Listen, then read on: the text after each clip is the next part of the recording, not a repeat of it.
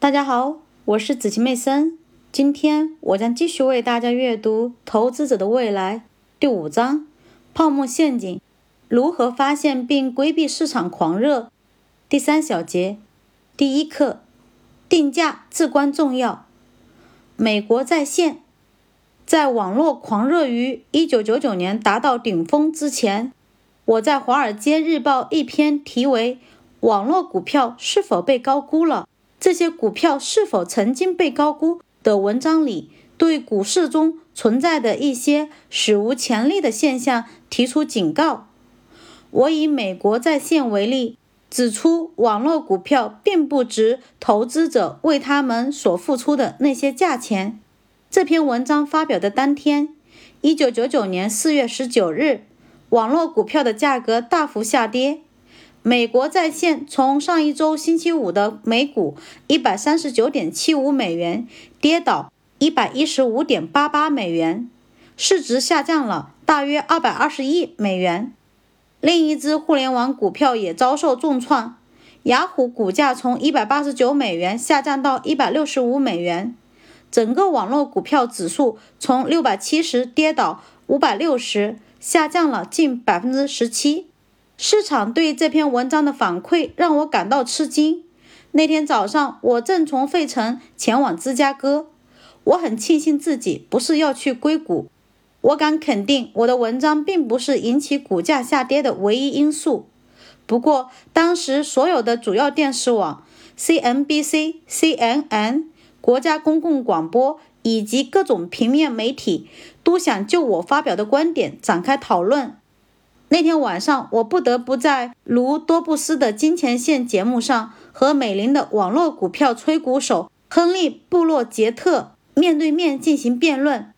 卢直截了当的开场：“杰里米，恕我直言，你在《华尔街日报》上到底写了些什么？看看你都干了些什么？你为什么要这么做？”我陈述了我的理由。布洛杰特回应说：“我的那些论点。”都是些已经被无数次提及的老生常谈。他宣称，毋庸置疑，这些股票之所以昂贵，是有经典的衡量标准作为依据的。说实话，我们关于这件事情的争论没有任何价值。不要被他的话给愚弄了。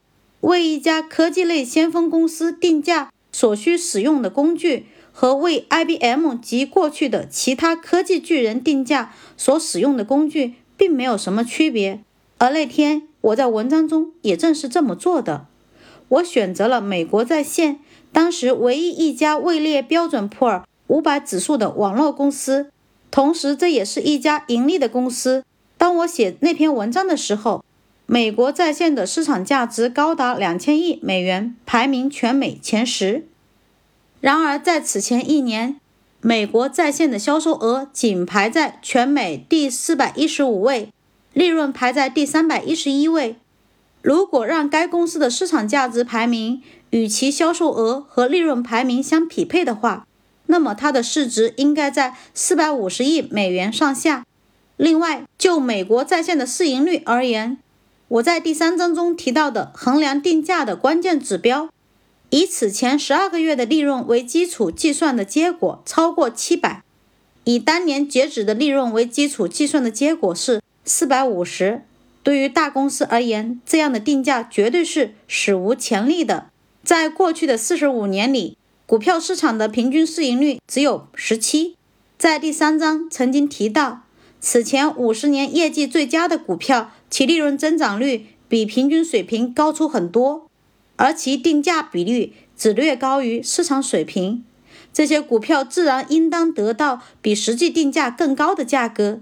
相比之下，美国在线的股票价格显然已经大大超过了适当的变通范围，接下来其股价的下跌已经不可避免了。